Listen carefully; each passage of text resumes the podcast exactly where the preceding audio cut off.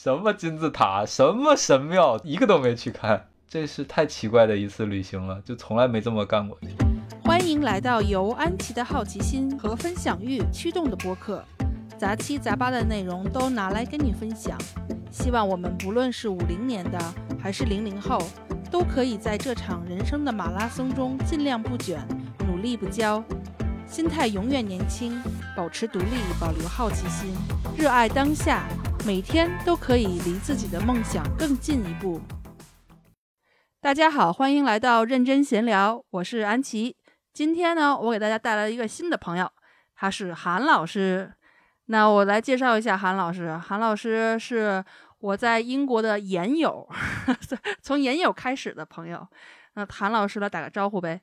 Hello，Hello，大家好，呃，谢谢安琪邀请我。大家可以听到韩老师很有磁性的声音。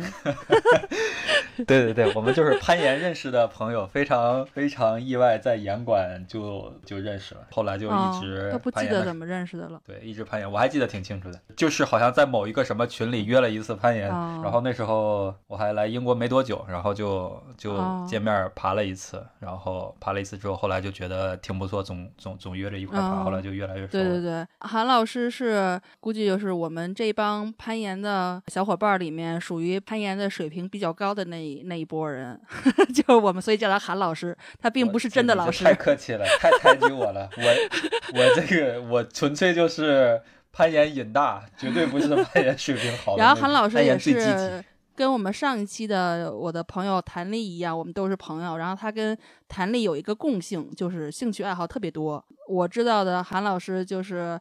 首先是很喜欢攀岩的，然后呢，还是一个跑步狂魔，没有攀岩那么有热情。然后你还有什么兴趣爱好？呃，其他的我不知道算算不算算不算兴趣，反正喜欢干的事儿倒挺多的。都有啥了？喜欢做做饭啊，对，哎呀，我对我忘了说，对，跟朋友吃吃喝喝。跟朋友吃吃喝喝，这个肯定是喜欢。韩老师做饭太牛了，我们当时一块去他们家搓饭，然后韩老师的那个那道菜我真的是至今难忘啊，叫什么羊肉来的？小炒胡羊肉，对，小炒胡羊肉，对对，给你留下了深刻的印象。哎呀，简直让我受宠若惊，在一个做饭大神面前得到了这样的夸奖。没有没有没有，我那天就带了一个大盘鸡加那个裤带面。其他菜都是你做，太厉害了！牛的牛的，我我那个我是只会那么一两个菜，就是那一两个菜爱吃，总做就做熟了，绝对不是跟你比，肯定还是差远了。那你还有什么喜欢那个喜欢做的事情？呃，其他的喜欢啊，弹弹弹琴，都是小的那种兴趣爱好，没事自己自己播的两下。对，嗯，我就记得我们那天吃完饭以后，大家开始喝点酒，那个韩老师就抄起一把吉他给我们唱歌即兴。对，把之前把之前在大桥下挣钱的技巧得得用起来。哎呀，你现在到英国有多少年了呀？马上就五年了。哎呀，那时间也过得挺快的呀。对的，反正在英国一定是能够充分的满满足你这些兴趣爱好，就是可以到处去玩儿。嗯，其实有一些兴趣爱好是在这边才开始的，在国内并没有那么去注意。哎，原来自己还喜欢这个，还喜欢那个，其实是好多都是到这边才学起来的。哎，我现在想起来，就是我记得好像跟你有一次去 Castle 那边攀岩，我还给你讲解怎么系绳子，然后 怎啊，我是好早以前了吧？那时候你是不是还？刚刚开始爬呀，那个时候，那肯定是很早了，那肯定是刚开始了。嗯，但是你现在是水平，真的是在我们，我们都只能高高仰望。哎呀，你这个 太太太客气了，太客气了。主要是你也老受伤，所以你一受伤吧，你就不能够继续了。嗯，哎，就是练得太狠。就除了瘾大，没有没别的。就这请韩老师来呢，主要是想跟韩老师来聊一聊这个。他去年呃圣诞节就是到年底到年初这段时间，英国是一个很长的假嘛，然后韩老师去了一趟埃及，然后听说有一些很有意思的呃事情，也去攀岩啦什么的，所以找你来聊一聊。嗯，我想问问你，那个当时你是去埃及的时候，你是去了多少天呀？两个星期吗？去的时间还挺长的，去了。整二十一天，哇！但是其实并不是一个计划中的那么长时间的旅行，就是我当时是买了一个单程单程票就去就走了，完全啊！你不想回来了？对，完全没买回程的，因为当时那段时间是有点儿呃，算是一个比较仓促的一个计划，就挺波折的。本来是很早之前就计划好要去埃及的，然后还好好的做了攻略，要去看那些名胜古迹嘛。就是要看金字塔呀，然后我可能自己还做了点攻略，看各种神庙，去研究研究历史之类的，你去研究外星人。然后，对对对，mark 了好些想去的神庙，嗯，结果最后一个都没去啊？为什么呢？这个可以一会儿再说。但是就是先定好了计划之后，本来时间也定好了，然后出了些意外，当时是决定在圣诞前就决定不去了。然后一开始是还约了一个小伙伴嘛，要一起的，小伙伴临时也有事情，所以就好几个事情赶在一起。最后就感觉那个计划就是变化挺大的，然后我自己就就不是太想去了，就想干脆在英国过节就好了。呃，后来我有一个朋友，他是呃是在英国认识的，也是一个攀岩的朋友，然后他自己做户外公司，然后做一些户外的活动，然后他当时正好是在埃及，然后他在呃组织一些那个团队的那个行程之类的，然后。他正好人在埃及，已经待了一段时间了，而且，呃，去年的圣诞其实是他的第二年在埃及。实际上，他在那个当地已经把那个一些线路啊，还有去玩的攻略，包括去做的那些内容，他是非常熟悉了啊。我所以，对，相当于是一个很好的那种向导嘛。然后他当时也挺强烈建议我说说。啊，你别在英国待着，英国的那个圣诞节 天气也不好，天天阴天，看不见 看不见太阳。说你来埃及这儿，你看我这天天能看到太阳，过来你看看太阳，都心情都会很好的。对。然后我一想啊，也对，然后就这么临时就买了一张单程票，其实是没太计划要去做什么的。然后当时只是有个大概的计划，说可能跟他团的活动玩几天，然后我可能自己在。考虑是不是可能去看一下金字塔，哪怕没没有人，我呃一块儿了，我可能自己呃一个人过去转一转，或许也有这种考虑，或者到那儿再说能干什么。然后那儿能做的事儿倒是倒是不少，听他反正大概介绍了一下，我就觉得啊，那这个先订上一个单程票，回程时间再看。所以就就就这么着就出发了，感觉是一次挺非常非常随性的啊 旅行方式。说走就走的旅行。我记得埃及应该是落地签吧，好像是。对，埃及其实签证你到那儿就可以就可以签，对，就是一个落地的签证，相对来说对拿中国护照的人来说是比较容易的。对，所以这就是为什么你的你没有买返程，人家也没有把你拒之门外。哎，对，这个我可能 你说的对，也也会。对，也应该提醒一下，就是其他想去埃及玩的，呃，或者是去其他出国旅游的朋友，可能这点需要注意。如果有这种落地签的国家，可能还好，你买个单程票不会有什么问题。但是如果不是落地签的，生根你就别想了。国家，对 你只买了单程票的话，基本上是会被拒签或者是怎么样的。你一定要把往返的行程都准备好。所以，呃，买单程是有风险的。对。哎，那你当时去的时候，埃及的温度怎么样？天气怎么样？其实这个是在我预期之外的。正常应该那段时间，呃，埃及还是一个很暖和的天气。但是今年气候都比较反常嘛，所以其实我去的时候，那些天的天并没有很暖和。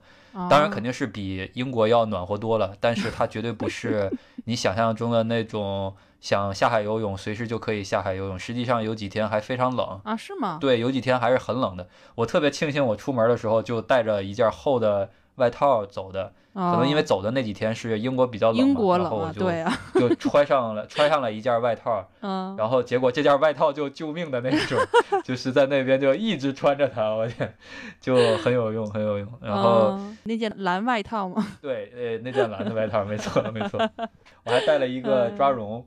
也是，就是一块穿在里边了。对有那么冷啊？有几天真的是非常冷的，我都没有想到会冷到会冷到那样。对，还下雨了。然后我当时在那住的那二十一天，可能下了两场雨或者两场半，可能能算上大概这样的。这个是非常少见的。那埃及人民得感谢你啊，埃及埃及人民得出来拜你。我我不知道他们是不是那么需要雨水，至少我住的那个地方是个小渔村，靠海的，所以他们可能也不太需要雨水。下雨都是大家觉得很麻烦的事儿。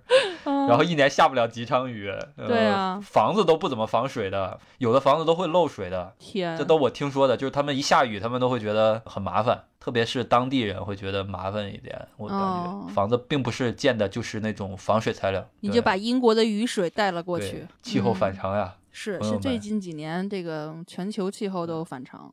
那我问一下，你后来你都在埃及待在什么地方啊？都去了哪里啊？我只在那一个村子待着。那一个村子叫什么呀？哪儿都没去，什么金字塔、什么神庙都不去，全一个都没去看。去那儿就感觉。这是太奇怪的一次旅行了，就从来没这么干过。原来都是把攻略做得好好的，该去的大众景点儿，甚至是好多奇奇怪怪的小众景点儿，一个都一个都不会剩下的，就是能能看多少看多少，好好做攻略。但这次就做了攻略之后，一个都没去，最后就在一个渔村，那个渔村其实是很有名的，叫 Dahab，呃，D A H A B。如果你玩潜水的话，可能你会特别了解这个地方。这是红海边上的一个小小渔村，嗯，是世界上几个有名的潜水点之一。按季节的话，呃，你可能在应季的时候，你能看到很多潜水大神，世界上的大牛，甚至是这些世界冠军都跑到这儿来，或者是来训练啊，或者是来比赛，或者是就是对这样的。然后各种潜水爱好者，然后这边有很好的潜点儿，但除了这个之外，可能就没有那么多人知道。我觉得可能最广为人知的就是因为潜水。那你在这个地方主要就是待着吗？你你觉得这段时间，你就这个特别奇怪的这个经历，你觉得是让你很开心吗？还是说，你觉得你以后还是还会这样没有计划旅行吗？还是说下次旅行还是得计划都做得好好的？我觉得它可能是一个一个节点，我说不好。它是一个好的影响还是不好的影响？嗯，但它肯定是一个节点，呃，它会明显影响我以后的旅行的方式。对，在那之前，我肯定是做攻略，然后呃有想去的点，而且这些点大多数是比较知名的城市或者是一些我觉得很推荐的地方，然后我会去这个城市里边比较热门的点儿，或者是。再自己做点攻略，去一些小众的景点。嗯，但自从这次之后，我以后的旅行可能会更多的去尝试无目的的旅行状态，或者是在一个地方常住一段时间的这种旅行状态。嗯，我不知道用深度是不是合适，就是在一个地方常住，嗯，也说不上深度。你说。怎么深呢？就是不是他就是住在那个地方，可能就跟当地人一样。你说有意思吗？也不一定有意思，但是他就是那样的一个状态。对，嗯，跟你说，我现在要以过来人的口吻跟你说。你说的这些我都经历过了，那你怎么觉得？我觉得咱们可能中国人吧，就是这个大部分、大多数大众吧的这种旅游习惯方式，都是你说的这种做旅游、做攻、做旅游攻略、做计划，然后到处看一些帖子什么的，然后做，然后给自己做一个路线什么的。我原来也都是这样的，然后包括我就是跟朋友或者我自己出去玩都是这样。但是后来有一次，我跟当时是零，可能是零四年吧，我我跟我的一个女性的朋友，我们两个人去尼泊尔。嗯，去尼泊尔的话，本来中就有计划的，大部分就我们没有做特别细的计划，但是我们把几个城市、几个点儿大概就挑了一下。然后呢，结果在那个中间那个就是国道上，他们当地人民就发起了小暴动，然后然后我就不具体说了，反正我们最后堵在那个。我们本来是要到另外一个城市去过新年、新年初、新年夜的，然后后来在那个城市中间的那条国道上，前不着村后不着店的一个地儿，堵了三十多个小时，晚上就完全没吃没喝，然后我们就全程人都睡在那个小巴上。然后就把我们后面的所有的计划都打乱了，所以后来我们本来要本来要去什么国家公园看大象啊什么的，就都没去。从那以后，我们因为经过这么苦的那么三十个多小时，就跟暴动一样，这当时就是整个路都堵住了，然后中间他们前面在烧轮胎，然后在抗议啊什么的，抗议政府啊什么的，就那种暴民的那种方式，然后给我们吓坏了嘛。然后经历过这三十多个小时，等我们真的到了那个地点的时候。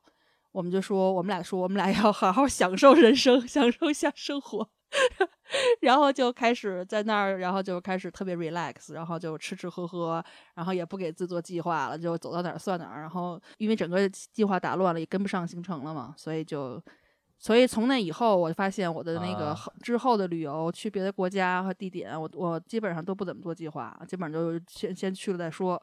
然后，而且而且我发现，因为那三十个小时。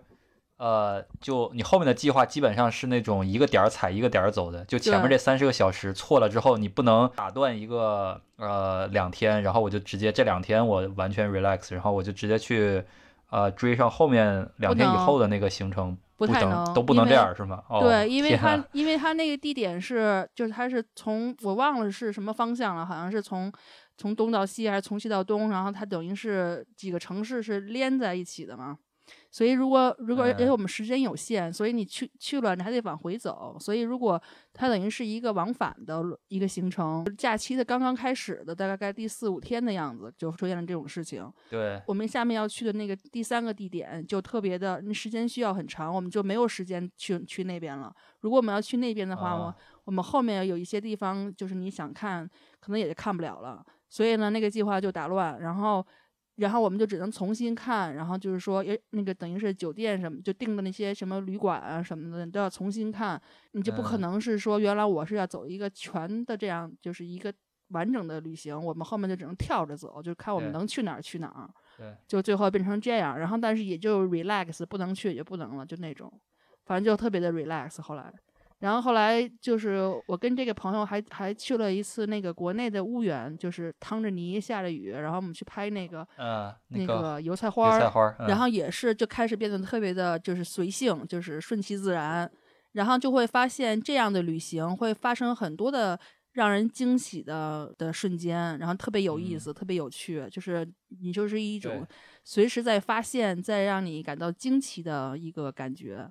所以就觉得还挺有意思的，就给你到处都是惊喜，因为你对他没有期待了嘛。对。到了英国以后，然后我其实跟 James 其实度假，他们你知道英国人的那个觉得 holiday 和 travel 是两个不一样的词词。holiday 呢，就是要在一个地儿待着，就是享受，就 relax。travel 是那种背包客，就是像咱们那种各地儿要去看、要去跑，然后不同看不同的景点，对，就类似这种。所以呢，他们就讲 holiday 的话，就比如说我其实也去过埃及，但是我们俩当时是一个游轮行，然后那游轮行呢，就其实就不是很随意嘛，因为它只能沿着那个红海边上，然后开呀什么的，然后然后你它到点儿你想下去，你就自己玩一会儿，就那种，就是，但是我当时就想说，我想去看金字塔，然后然后他就嫌累，他不想去，所以我后来也我也没看成过金字塔。都是都是去了埃及，没有看金字塔。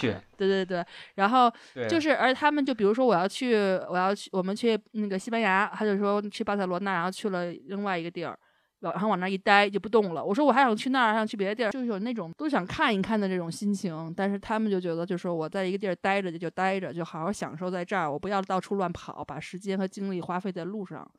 和各种就是，那你觉得之前的那一次玩的非常 relax、非常没有期待的那一次之后，你后来还主动的去尝试做类似的旅行过吗？我后来基本上就都不计划，都不计，嗯，对，而且我发现就是，比如说我跟 James 他们家就是家庭呃度假，比如说他父母一般就把一个地儿定好了，我们就光开车开过去，他们也没计划，俩星期干嘛都没计划，就往那一待，然后呢。每天早上起来以后，现想说，或者是头一天晚上现想说，哎，明天干嘛呀？然后，然后讨讨论一会儿，吵一会儿，也许有结果，也许没结果。然后第二天早上起来以后，就觉得，哎，看天儿怎么样？差不多，要不咱们去那儿吧？好，大家一块儿去，就就特别随意。所以就是他也没有说周周边有什么点儿，我们一定要去看一眼什么的都没有。我其实觉得，我一定程度上，就我其实我不好说我是理解还是不理解，但是我。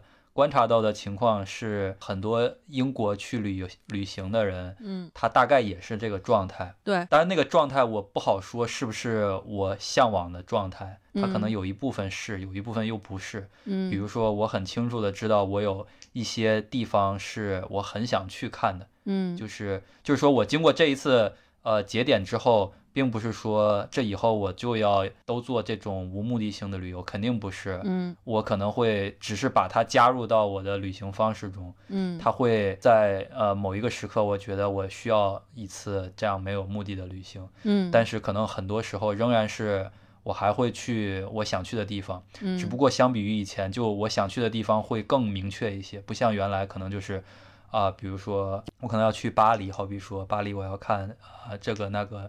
呃呃埃菲尔铁塔，或者是我要看卢浮宫等等，呃，我可能现在就会很明确的，在去过一些地方之后，我就会把类似的呃大概会从我的 list 上划掉。大概会有这种感觉，就是不会说非去不可了，嗯，但是仍然有一些是一定在 list 上，就会更变得更明确，就是我要去这个地方做这种事情，嗯，比如说跟攀岩有关的旅行，对，就这样的会有这种筛选，嗯。另外一个例子就是几年前我跟几个女性朋友一块去巴黎，就像你刚才说的，我当时是第一次去巴黎，他们都是去过好多次了，然后或者是在那儿住过一段时间的人。他们问我你想不想去那个什么什么看卢浮宫啊什么的，我其实我说我无所谓，所以所以我们后来在那在那住了四天，我都没有去卢浮宫，你就去了一些小众的那个画廊，然后到处溜达，然后沿沿河走一走啊，然后就是就是特别 relax，然后基本上我就完全没有说一定要，还有包括这次去泰国也是，你想一般我觉得一般像咱们如果第一次去泰国旅游的话。一般都会可能是说你飞那个曼谷以后，你可能说是什么清迈呀、普吉啊什么的，就就几个重要的地儿你都得去一下嘛。但我们没有，我们就是在普吉那个出来以后，直接飞甲米，一待待了十，就待几乎待满，又回到那个曼谷。然后就走了，就别地都没看，多好呀！然后，然后，多好呀！对啊，那这个地这个地方我要去，我估计也是跟你行程差不多的。其实曼谷，你看，我就和其实我和 James 大老远飞过去，然后带着娃。其实后来他问我你想干嘛，我说我我觉得我一定要干两件事，就是我要看一下大皇宫，然后我要在河上游一下船，其他我都无所谓，就那些好多其他的各种寺、各种景点我都无所谓。然后呢，其实我们也就。最后也就看了一下大大皇宫，然后他后来说他想看一下那个卧佛寺，然后那游船后来我们也没游成，反正就那也无所谓了，下次再。他也有会想看的东西，是不是？强烈要求要去看一下的。就是他后来去了大皇宫以后，然后他他，而且我们经常路过的时候，路边儿你就会看到一些这种建筑，觉得特别的特别牛，特别棒嘛，就感觉看特别神奇，特别美。然后呢，当最就最后一天，我们当时是半夜走飞机，然后但是我跟他说，你今天还有白天还有一天，你还有什么想要干的吗？我说我其实都都还行，我都无所谓。然后呢，他说那样我还想看一看那个，然后我说那行咱们去呗，我就我就特我就比较无所谓，我说你想去那就去呗，然后就去了。就可能会像你刚才说的，就是比较就从随性加稍微有一点目的性，但他不会是说一定要打卡那些地方我都要去，然后。有一个名单儿，有个单子，我把都打勾，然后才算满意，就不是那种。就其实说起来，这个就多说两句，就是，就是我对旅行的这个事儿，其实呃想法变化还挺大的。嗯。因为我从前是非常非常宅的人。嗯。就是其实我到现在能感都能感觉到自己其实是自己回想起来看还挺呃意外的，因为我现在仍然有很宅的那种性格在里边。不愿意出门，会有那种感觉。但是我现在已经很喜欢旅行，然后甚至会有很多想去的地方。但即便这样，我其实也能意识到这是一个很慢很慢发生变化的过程。如果倒推到之前，是别人跟我说啊，你看这个照片好不好看，这个这个地方好不好看，你给我看的那些，不管是自然风光还是呃文化历史的这些景点，就是特别让你觉得叹为观止的那种，我看了真的是没感觉的。就是我对出门旅行这个事儿。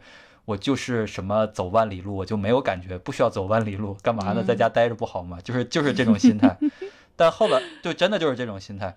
我可能是到了这边之后，才开始慢慢意识到旅行是件有意思的事儿，而且这其实是因为喜欢了一些运动，而且这些运动都跟。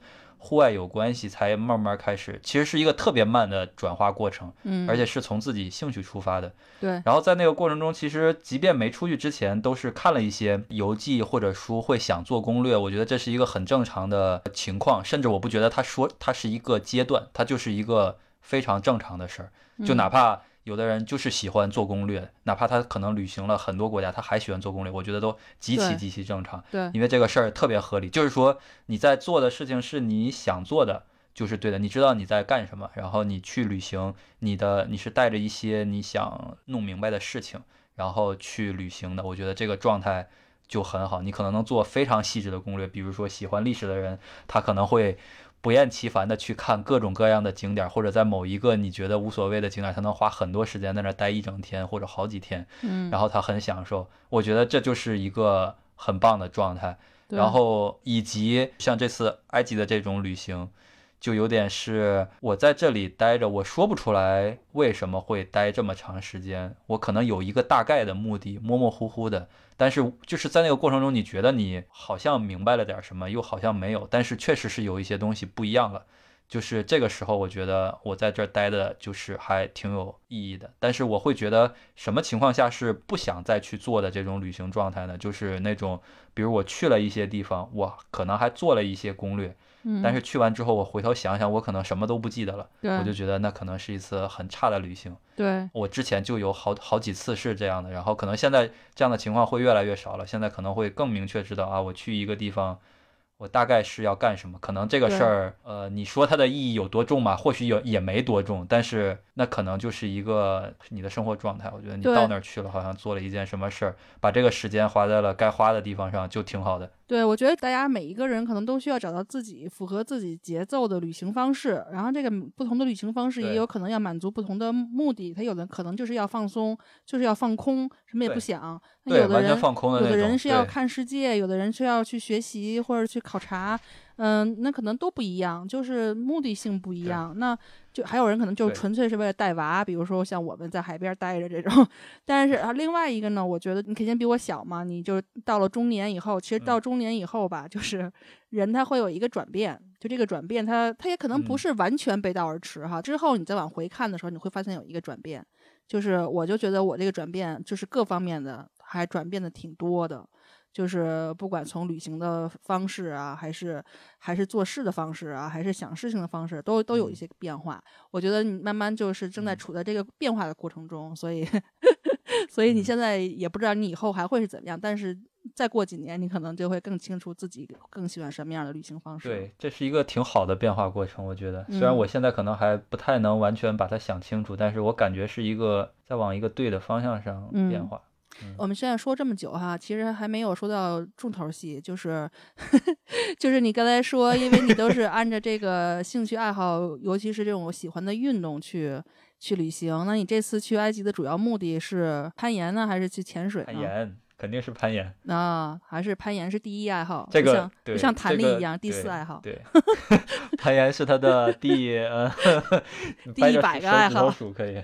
对对对对，第一百个。哎，那我来问 一下，就是说，那你在这个埃及攀岩，就是哪几个地点？它那个岩场是叫什么？在什么地方呀？其实一提起来打哈 b 这个地方，大家对它的认识基本上不会想到去攀岩的，就哪怕你去跟攀岩圈的人去聊，这都不是一个热门的。呃，攀岩点，因为就那个地方太野了，真的就是太野了。它是这样，就是去之前我是真的不知道这个地方可以攀岩的，我是完全不知道的，就是因为我那个朋友他在那边 有路书吗？没有真的书。但是就是像那个 Rockfacts 那个就那个 app 里边，你是可以查到它的线路的。哦，对，因为那个线路基本上你能查到很多奇奇怪怪的呃非常小众的国家的线路都有。然后在 Dahab 这边，它是其实山的资源很好的。我看了图片，看的特别特别想爬。对，虽然你看它是靠着海，但是其实它这个小村子就是一边靠海，它基本就是村子就在海边建的。嗯。然后你开车的话，很快，大概我觉得十五分钟了不起了。就进到沙漠里了，山就在沙漠里边。哦，那附近大概就是远远近近的几个盐场，可能稍微远一点的，开车开两个小时，好像还有更远一点的。哦，然后近的话，那些盐场大概就是开半个小时车，最多了就到了。哦，我们常去的那个盐场叫 Wadi Ganai，嗯，W A。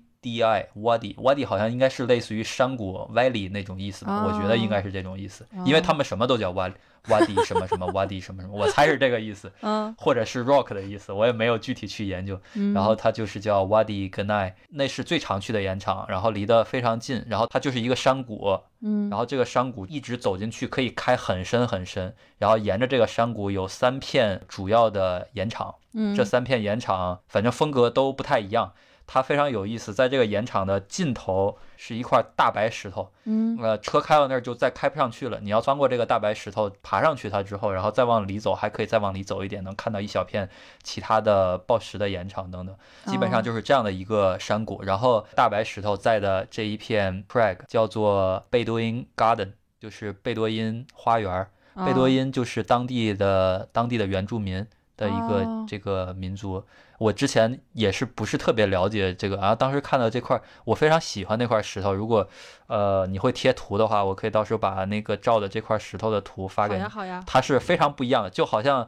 你沿着这个山谷一直开车，嗯，这个山谷基本就是呃那种沙地，然后两边就是非常高耸的山。有多少米啊？山很高的，我觉得七八十米肯定是有的了。嗯嗯，所以看上去是很陡峭的两边山，然后夹着这一条窄窄的路，然后一直往里走。这山都是黄沙石那种黄颜色，走到最尽头，不知道为什么那里就有一块白石头，纯白纯白的石头，而且非常非常光滑，你就觉得它不应该存在在那儿，就是极其诡异。晒晶石吗？感觉是晒晶石。不知道它为什么在那儿，它跟周围的石头实在是太不一样了。你就像是谁家把一块什么白色的大理石直接就光塞在那儿了，就那种感觉。然后那个就是这个山谷的尽头。然后我看到那个石头的时候，我就非常喜欢。那个石头还能当滑梯，从从上往下滑。你要你要先像一个做一个 boulder problem，你要上去，上去之后才能走上去，去下面的一片连接到这个山谷的下面一片道。然后你走上这个 boulder 的时候，你还可以从上面滑下来，非常好玩的一个。那你这个 boulder 什么是什么难度的呀？没什么难度，我觉得可能 V 一了不起了吧。但是如果刚去攀岩的人去摸摸它，因为它特别滑溜，嗯，然后它有点高，它其实就是一个很高的高脚的动作，要 mental 一下上去。哦。然后呃，可能没有爬过的话，一下去上那个会有点害怕，嗯，会有点害怕。但是它其实是一个，对对对，会觉得滑。嗯，对，整体上就是这样的一个延长。他们是什么石头啊？石头应该是 granite，就应该算什么花岗岩？花岗岩，对，花岗岩，对，那还挺好。它摸上去是有一点滑溜的。嗯，我刚去的时候，其实我觉得它的脚点啊什么的，是会感觉很奇怪的，就至少是第一天爬的时候会有点不适应。但是那边整体上就是那样，就你爬了一两天，其实很快就能适应这种这种风格了。嗯，然后有一个很有意思的点也是，其实，在那爬了这么几天之后，回到英国再去岩馆爬，你就感觉对脚点特别特别信任，就 是哪怕非常烂的脚点，我都那我应该去训练一下，对我都极其有信心的就敢踩，但是很快就打回原形了。大概在岩室内岩馆爬了可能一个月，又打回原形了。就是野攀还是有野攀的好处的，真的还是有野攀哎，那对野攀，我觉得对于我来说也是给予信心的，就是就是觉得爬完爬完野攀以后回来，就觉得胆儿大了很多。哎，对，那他那边的线路的话，都是就线路本身是多少米的呀？呃，线路本身基本上都是就跟其他的，因为我们玩的大部分都是那个运动攀，所以这些运动攀线路定的差不多，就是和其他的延长都接近的。呃，最常见的高度是二十米左右，然后会有高一些的，可能我在那儿爬的最高的一个得有三十二米还是三十三米了，哦，好像是这样的，非常非常高的一条线路。那你自己带了绳子去吗？呃，没有，我只是带了自己的那个什么 harness 这些装备，然后其他的都是用当地的当地人，他们有一个小团体，然后有有基本上所有的攀岩装备都有，还挺齐全的。那不错，对，要是你去的话，到时候可以给你介绍当地的，呃，我还我还加了他们好几个人的个 WhatsApp，哦，太好了，他们会经常在那儿组织攀岩，还挺好。嗯，因为我暑假我们本来想就是下半截要去那个南法的，但我现在是不申根签证一直有问题，然后所以现在就是对可以，我就只能去这种对中国护照友好的地方，所以埃及啊，就而且你说的这个地方又可以潜水，j a m e s 和我们家娃肯定都很爱，然后我还能攀岩，这太这太完美了。我我一定要考虑一下这个地方。可以可以可以，嗯呃，你要是去的话，可能会就这边偏冷一点的时候会更好。埃及那边它可能这个盐场最主要的问题就是它它看季节嘛，因为对到夏天的时候就不太适合爬了。就这边是英国这边肯定是夏天最好的攀岩季节，冬天就不行。然后那边就反过来，那边在冬天的时候是最好的攀岩季节。嗯嗯，行，那我们下次考虑一下。其他的就是这个盐场定线非常早，就是极其对，因为他在路书上其实就他没有正式书，也是跟这个有关。就是其实他开线开的很早，据说是俄国的人最早来这里定线的，然后带着当地人在定，然后后来就这么留下传统，然后当地人也开始陆陆续续的会定一些线，大概是这样的一个传统。至少我们去的那个。路程上会看到，在那里看到很多俄罗斯的人、乌克兰的人去那儿攀岩，好像去那里是一个他们最长的一个旅游地，我觉得是这样的。至少我见的大多数 climber 都是那儿来的。埃及确实，我记得当时很多俄罗斯人，确实好多。嗯，对，我当时在那个别的地方也是碰到好多这样的，还有那个土耳其和保加利亚也是好多。对，这可能就是他们爱爱玩的地方。对，那个地方的很强壮的 climber 也有很多，所以还挺有意思的。嗯，然后他们定线的时候定的也会相对来说，呃，一是定的早，二是你能看到有些线路它会定的，就是因为定的早，所以也定的特别哈阔。啊，那跟咱们的风区差不多。对，英国的难度其实有很多难度就定的算是偏偏难的，偏难一些的。风区就是。它那里的定级你能明显感觉出来，会有那种个别，你会觉得哇，这个定级定的好奇怪啊。那个可能就是非常早以前定的，就会有那种感觉。但是大多数都还是挺挺合理的，我觉得就跟现在的你去其他岩场爬的时候的那个级别差不太多，那差不太多。哎，那你攀岩这几天有什么有趣的事儿吗？或者有没有什么惊险时刻？或者你跟那儿有什么线路你死磕半天的那种经历有吗？磕线的这种似乎还没太多，玩的还挺好，玩了些很有意思的线路。然后它那里有很多 chimney 的线路，就是那种哦，在一个角度角落里，像像烟囱一样，你需要来回来去扭来扭去的。这种在这边好像确实还爬过的这样的线路不是特别多，但是在那边确实非常多这样的线，嗯，然后挺有意思。然后另外刚才说的那个大白石头那块，大白石头那附就在它旁边就有一条线，也是这种 chimney 的上去，但是它是特别宽的一个 chimney，然后它的顶上是一大块原石头盖住的这种东西。然后你要从这个 chimney 上去之后，再从这个原原石头翻出来，所以是一个翻 翻屋檐的这样的一条线，特别奇怪的一个线路，很很有意思。那个线我也很推荐，去玩的人可以去去感觉一下，嗯，挺棒的。其他的就是，呃，因为我在那儿待的时候，时间虽然待了很多天，但是并不是都用于攀岩，嗯，所以其实真正去爬的线并不是那么多。就是我是希望以后肯定还有机会再去的，嗯，然后除了这些之外，还会有很多 trad climbing 的线，然后甚至有需要爬一整天的那种，也算不上是大岩壁，但是它就是有很多多段，它会有就是带团的人可能会组织你去一个稍微远一点的岩场，要走上就是一共两天这样回来的，那个也是我以后有机会再去，我可能会很想试的，嗯，呃，可能会很有意思。最有意思的经历可能并不是。磕了多难的线的感觉，嗯，呃，最有意思的一个经历是出了一次野外，在那个沙漠里住了一天，嗯，然后那个是去了一个稍微远一点的盐场，嗯，当时定的就是一个两天的行程，然后要计划在那儿呃住一晚的，也就是说住在沙漠里边，然后这个沙漠里边是没有住处的，基本上就是地上铺一个什么，直接睡，对，铺上点那种毯子之类的，你就可以看星空了，嗯，就非常非常爽。也没有帐篷，对，就是露天的睡。那是特别多的星星吗？非常多的星星，而且它就在峡谷里边，所以你其实看那个天是被峡谷割出来一一条的，嗯，然后那个就对，就像一条河一样，然后那个感觉非常棒。然后晚上会升起来篝火，然后呃，当时去的时候其实都是临时在当地我才认识的一些小伙伴，而且好几个都是潜水的人。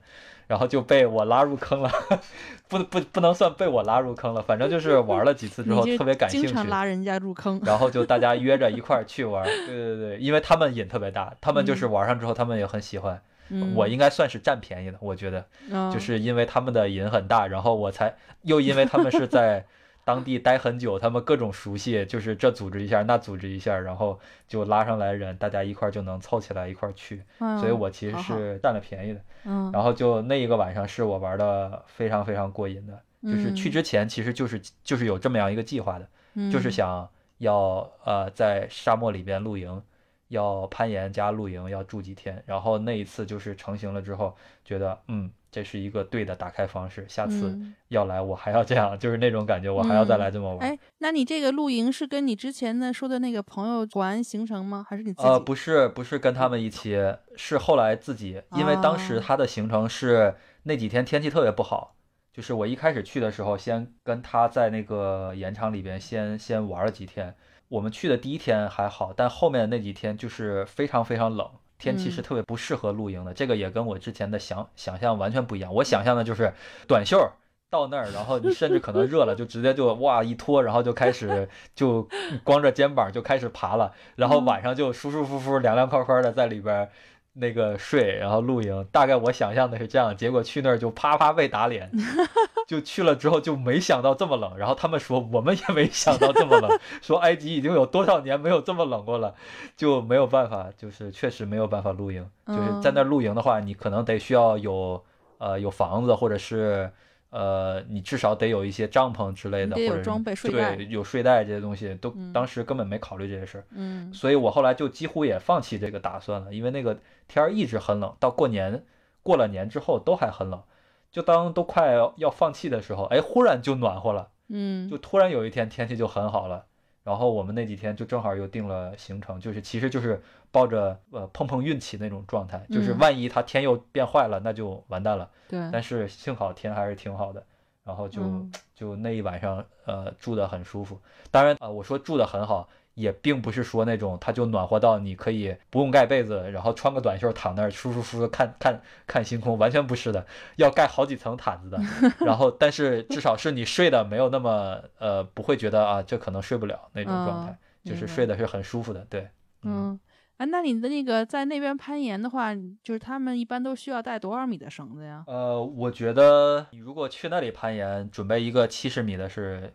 七十，怎么样？你准备个七十米的靠谱。当然，你也可以准备五十的，但是你可能会有些线玩不了。嗯，五十的话，你在那个 w a d g n a 应应该是能爬，我觉得大多数线都可以爬。嗯，我觉得可能百分之七八十的线都是可以玩的。嗯，呃，那跟你一起爬的都是大概什么样的水平了呀？就是除了那几个刚刚被你乱拉入坑的，属于是初级。我一开始去的时候，其实呃，就跟我那个朋友。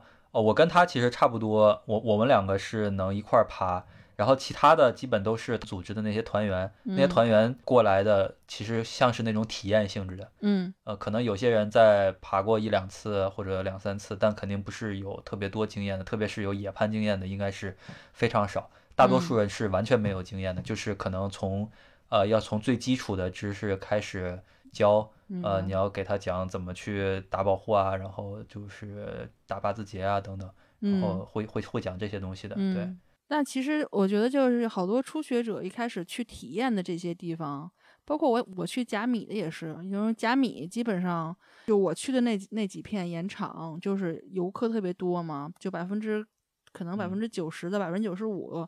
攀岩的人都是游客，都是体验，都是体验者，还都是体验者。体验者其实他们应该是让他们爬一些比较容易接受的 线，但是基本上他们爬的一些体验的线反而特就特别难，因为都特别滑。然后被人踩的，就咱们说太 polish 啊，都被踩的差不多了，都特别滑，然后那难度都升了一个等级那种，所以他们其实体验起来，我觉得那个效果就并不好，应该让他们去那个没有这个我觉得被经常爬的线才这个可能是野攀的共性吧。你在英国，在 Portland，对，可能是最火的几个地儿，那都是最简单的线，比如说六 A 六 B 的线是最容易 polish 的。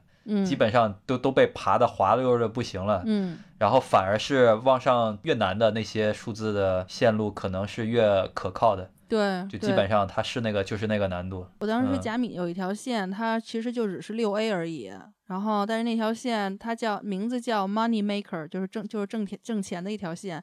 我我当时那个向导跟我说，就那条线是这个岛上第一条线，就是他们当时开了一条线以后。就随便抓一个游客说：“哎，你来爬呀，什么三多少多少钱？比如说三泰铢什么的，爬一次，就这种。所以所有的人都都爬这条线，然后爬的巨滑。所以那条线，我觉得我爬完了以后，我感觉它有有六 B。我强烈怀疑这条线之前有另外一个名字，然后愣愣被改成了这个名字。手攀的人肯定不是起的这个名字，就超级的滑，都发光了已经。哎。哎，攀岩还有什么要补充的吗？其他没什么了。感兴趣，如果去埃及的朋友可以考虑把这个作为，如果你也喜欢潜水，可以考虑一下，这是一个很有趣的活动。而且我觉得你是新手也好，它也有那种适合新手的线路，就是能玩的也挺开心的。听你说了以后，我也挺想去一下。这个远的延延场，然后中间在在在那个荒郊野地沙漠中再睡一觉，这种感觉，看看星空。那个是我觉得，就这次旅行里边有一个非常有意思的点，就是我不会因为没没去看金字塔会觉得后悔。如果这个事儿让我之前想，我会觉得这个旅行定定的太失败了。但非常意外的，这次之后，我对这个事儿一点都不纠结。我就觉得，比起那个那一晚上，呃，留下的记忆，可能让我满足的多的多的这样的一个记忆。那个记忆可能是我目前去玩的所有经历里边，肯定能让我总能回想的那么一个一次记忆，就是非常非常美好的非常好，在你的记忆的长河中闪闪发光，是我好好的放到我的口袋里的一个回忆。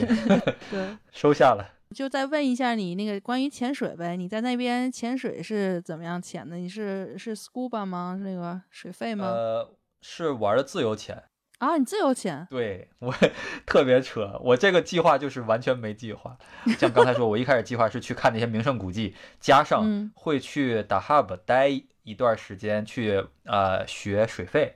我一开始是这样的一个计划。因为呃，我知道达哈巴这个地方很有名，蓝洞很有名嘛。当然了。然后蓝洞那块儿，你自由潜肯定是最好的，但是你不自由潜，你去学了水费也可以去那儿，而且特别，我还好好的看了课程，说你去学水费究竟最快能几天把那个证考到。你可以去蓝洞，就这些我都做了攻略，甚至还有一些攻略里边讲到你怎么可能能最快多少天呀？最快的话，差不多五天就可以，就是连证再加上去那儿，就是你可以把去蓝洞的那个作为你考证里边的一项，就是它考证分好多好多个项目，最后有一些是那种你要去一个特定的地方潜一些深度的，然后这些地方是可选的，其中蓝洞就是其中一个选项，你可以用它作为一个既是一个训练的日的那种课程，然后又当你把这个地儿也去了。所以就可以非常有效率的做这个事情。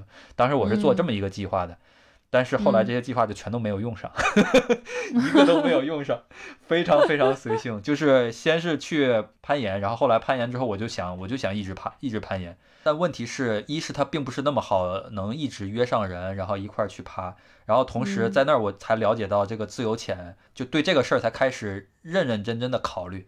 因为我之前了解的自由潜都是听之前的朋友说，像谭丽跟我 说说，还有对，然后他给我讲讲，我当时还对这个事情是有兴趣，我也去做了点尝试，但是呃，并不是呃兴趣那么大，最主要的呃问题是因为担心风险嘛。嗯，就是你会觉得你在水里的那种对安全的掌控感，肯定不像我在攀岩的时候。我在攀岩的时候，我是感觉非常安全的。你跟我的感受是一样，对对对。这可能就是每个人喜欢不同运动的人是完全不一样的。然后我在那儿，因为你在那儿，你会见到很多潜水运动员，就真的是运动员。然后当然爱好者就更多了。然后你听到这些专业的人他们给你讲感受的时候，其实他都会说到，他反而觉得。在水里的那种时候是安全的，他用的是安全的，他不是用的放松的，就是放松这个事儿是我能理解的，但他们都会用的是安全的，真的是每个人对运动的这个感觉是不一样的吧？对对，他们也并不一定是水性好的，最水性最好的那种人，就比如说他可以游泳游很远很远，他甚至可能游泳还不如你能游得远。我游的特别短，我就游一。对，但是他游深度很好。对，但是他们对下深度没有恐惧，就这个事儿是让我觉得挺有意思的。然后我就会想去试试呗，反正你有那么多专业运动员跟着你一块儿，然后就是类似于互惠互利。哎，我们我带你去攀攀岩，然后那个我跟你去潜潜水，就大概这样，然后就玩呗，嗯就这么玩去了。挺好的。那你后来是去了哪儿啊？就是在达哈布的那个学的自由潜，然后也去蓝洞潜了一次。哇！是把课程学完了，但是那个证是需要考一些项目的。我的项目是下深度的那个项目没有考过，可能是最后一项，大概可以理解成这样，或者是平行几项中的一个。下深度的话，它其实主要考验两个技术嘛，一个是你做法兰佐的技巧，法兰佐的意思就是呃耳压平衡的技巧。啊，就是我们上一集有讲过，对对，你在做水肺潜水的时候，你也涉及到耳压的问题，但是那个耳压呃相对来说更容易处理。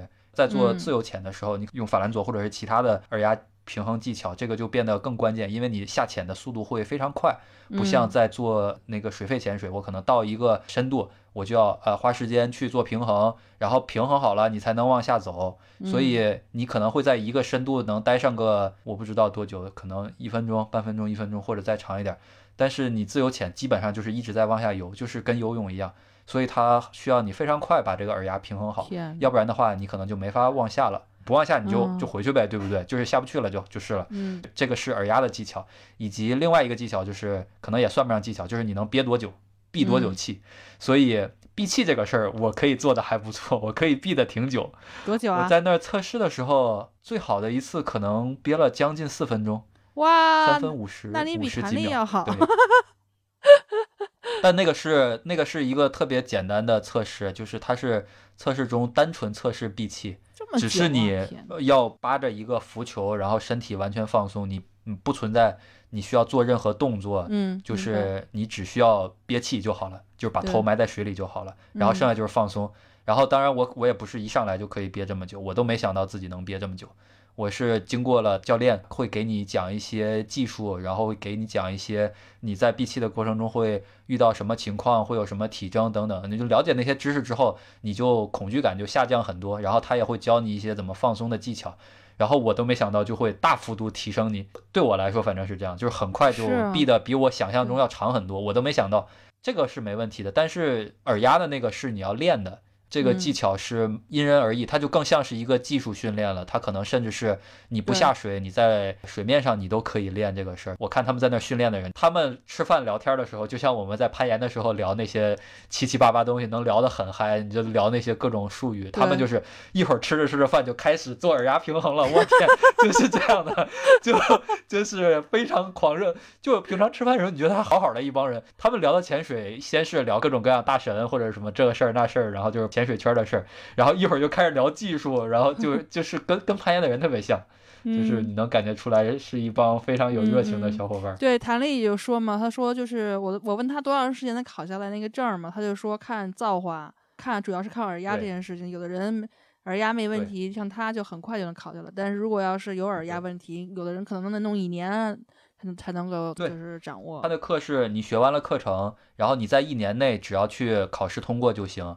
我是当时没通过，然后他说，反正你这一年，你不管是在，你就在英国当地就行，它都是一个系统的，就是或者在世界各地，只要是这个什么系统啊？就是 IDA 系统吗？还是 PADI 啊？我是 IDA 那个系统的，我是 IDA 那个系统的，在那个系统里边，它只要对应的你的国家有这个点儿，你就可以去，可以去考。嗯，你只要一年内，反正你在系统中都是有你的注册信息的，然后就证明你已经完成这些课程了，都通过了。然后你哪一项考试是还需要再补考的，然后就去补考就完了。嗯，确实就是像谭丽说的，教练也是说，就是有的人可能他当时就过了，就非常快。很有意思的是，耳压这个事儿，至少他说的他见到的这个学员比例通过的比例是国外的西方人会更容易通过。然后亚洲的人是更不容易的，这可能跟生理结构有关系。哦，你看像鼻腔，可能它的结构就会稍微有一点不一样。然后再有就是像他们有一些地方，他说当地的这种语言发音，比如说西班牙人。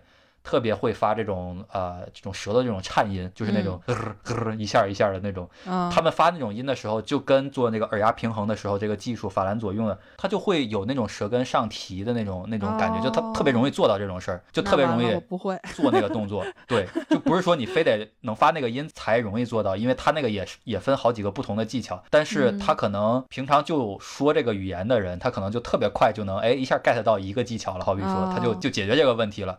然后我们可能就会，你可能得这几种方法都试试，哪个适合你。呃，有些非常有天赋的，可能就一下就搞定了。然后大多数人，他说好像看到的还是需要练，还需要练一段时间才能练得比较自然。非常非常有天赋的也有，就是有那种哇一下就搞定的，就是对，嗯，很厉害。就这个技术是让我一下能觉得说有天赋的人是什么。你如果让你对应想一个什么事儿，这可能就是那种对，就是你一下就能说啊，这个人是就因为这一个点，嗯，我很明确他是有天赋的。那你有没有打算，就是现在回到伦敦以后，以后经常跟谭丽一起去练一练呀？我是挺想的，我回来之后还时不时的练一下那个法兰佐，自己自己对着镜子在那照 做。这个事儿最主要的是你得去练深度，对你得去实际的去潜，就是在伦敦。是没有这种场地训练的。伦敦有训练自由潜的泳池，但是它是平着的，它可以帮你训练闭气的技巧。没有啊，那个谭力说他就在希斯罗边上啊。啊，对对对，那就稍微远一点了，对，出出一点伦敦了。周末伦敦市区内的话，说说不好，你跑跑着跑着步你就跑到了。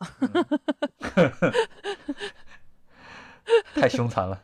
你要做这个长距离的跑步。我觉得我其实是差一点点的。对，虽然这个说起来有点吹吹牛不要脸的那种感觉，没有没有，我觉得练练还是差不多可以的。对，你得跟谭丽说的似的，你得先去买一个湿衣，买个 wetsuit。英国太冷，跟你在红海潜的感觉应该很不一样。英国练潜水也不是一个特别理想的地方，真的是。没有，还好。他们，你好好听一下我上一期节目好不好？这里面讲了很多细节。真的吗？他真的觉得英国是一个很适合潜水的地方吗？我很怀疑这个理论，你知道吗？很他没有说英国是潜水天堂，但是英国还挺适合潜水的，很多地方地方特别多，而且离得都很近。而且好多的地方深度什么都有，你只是需要适应那个温度。但是他们弹力的那几个朋友，他们就是那个朋友，他就说他基本上适应了以后完全没有问题。就是你需要有一个适应的过程。我觉得我如果我要是去干这件事儿，我就得适应。我对潜水肯定是没什么发言权的。他们说既然那么好，那肯定是还可以的。就他说的是没有说是天堂啊，他只是说还是挺挺好的，还挺挺就是挺便利的，还挺多地方可以去的，就是。比相比在国内要方便很多。你要这么说，我类比攀岩的话，我是可以理解的。你比如说，你说英国是一个攀岩的好地方吗？嗯，对，你怎么说呢？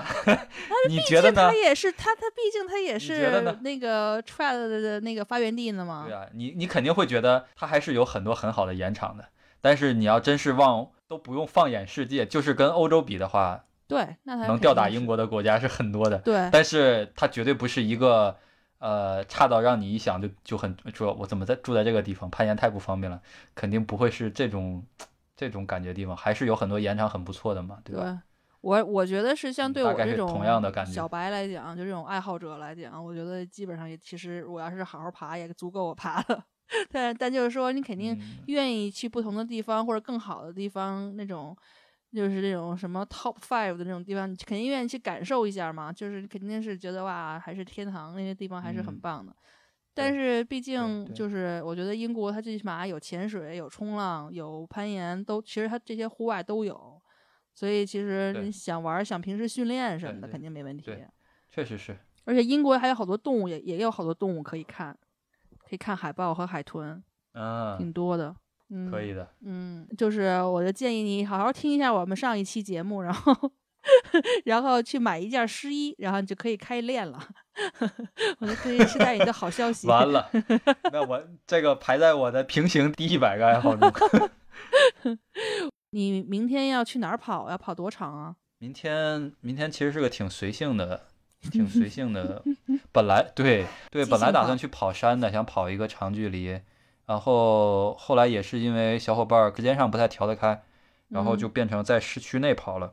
但市区内跑你就不用坐火车走老远了嘛，就是省去火车的时间。所以这样其实跑的距离可能还能跑得挺长的。我觉得跑个四十差不多了。嗯。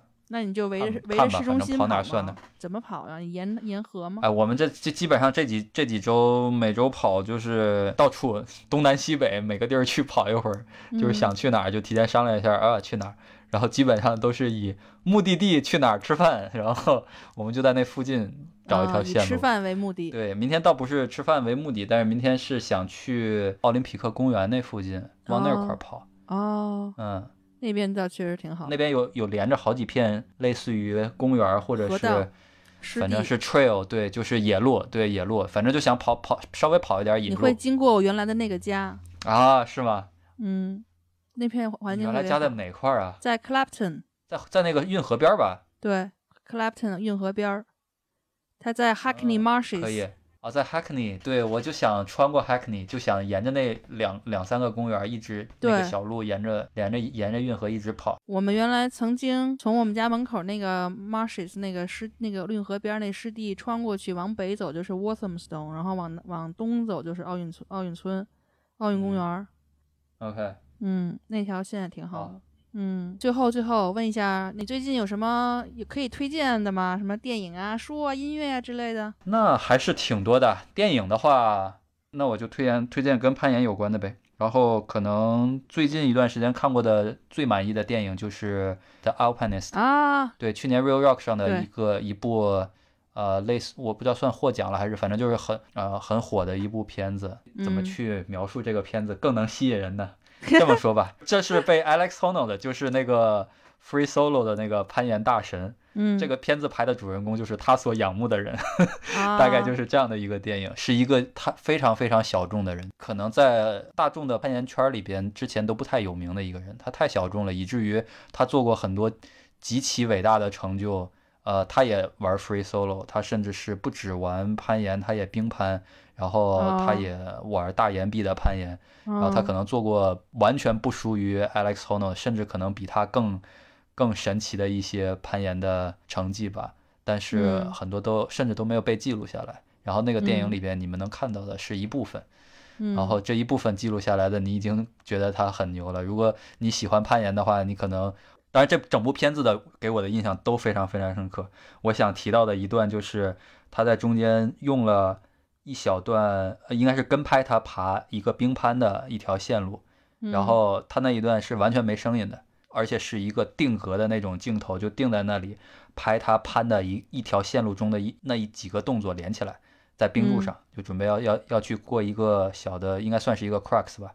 然后那个难点，他这个镜头完全机位都没有动，就定在那里拍他。他在那里大概我觉得有一分钟，他可能做了有有二三十个 move 吧，就在那一个小框框里边，非常非常复杂。他做的那二三十个 move，你看的都觉得不能说眼花缭乱，但是你你会自然就觉得这个极其极其厉害，而且复杂，而且他他的攀爬的节奏是非常稳的，一点都不乱。